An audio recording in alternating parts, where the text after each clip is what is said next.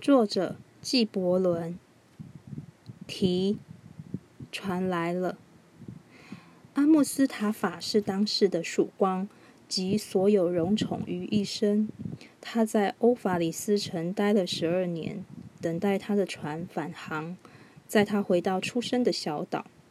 到了第十二年，在收获月的第七天，他爬上城墙外的山丘，朝海眺望。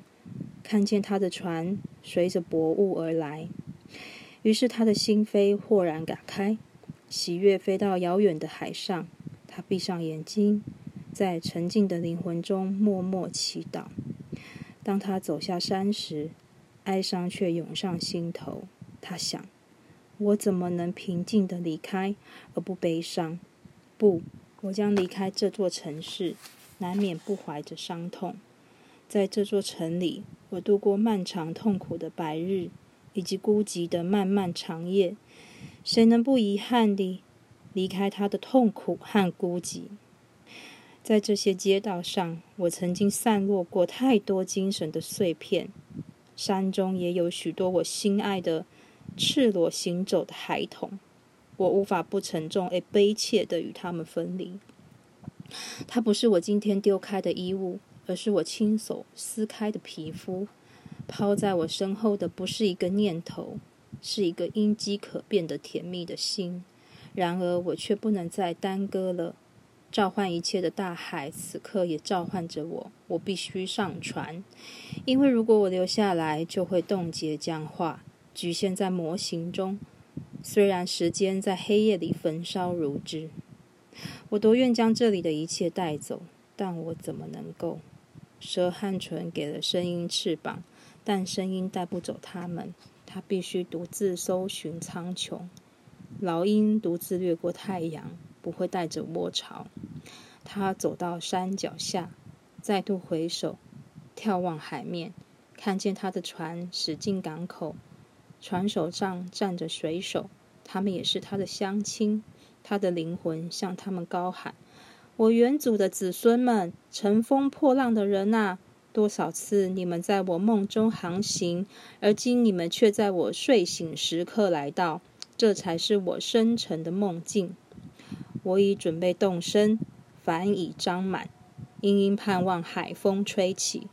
只要再吸一口这里静极的空气，只要再以眷恋的眼神回顾一眼，我就将与你们为伍。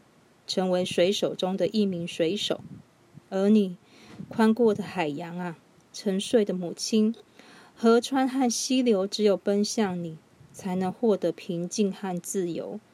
只待这条溪再蜿蜒一次，只等林间再沉吟一声，我就会来到你身边，成为无垠的海洋中一滴自在的水滴。他走着走着，看到远处男男女女。走出农地和葡萄园，快步走向城门。他听见人们呼唤他的名字，从这亩田喊到那块荒地，告知他船已抵达。于是他问自己：离别的日子会是团聚的日子吗？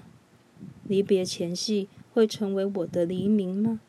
我该拿什么给抛下离句或停止榨酒，只为来见我的人呢？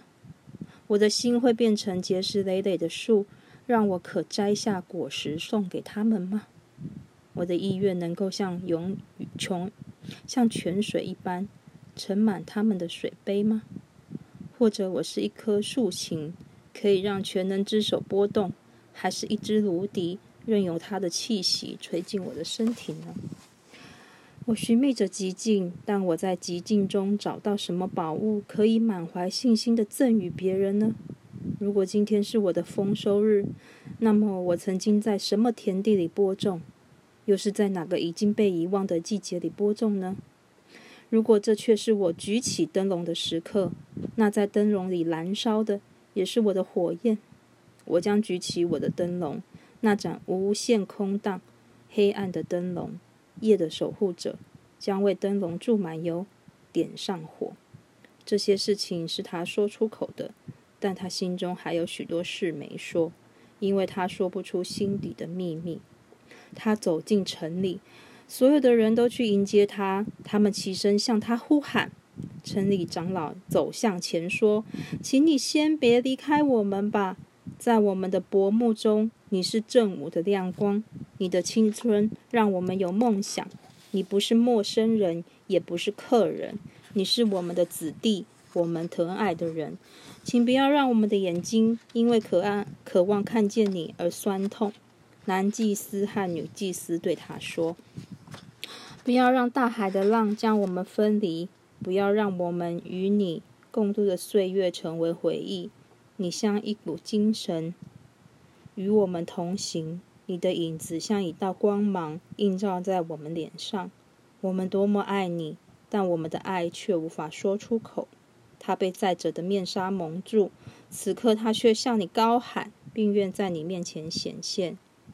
从来，爱都不知道自己的深度，直到分离的时刻。其他人也过来恳求他，但他却不回答，他只是偏着头。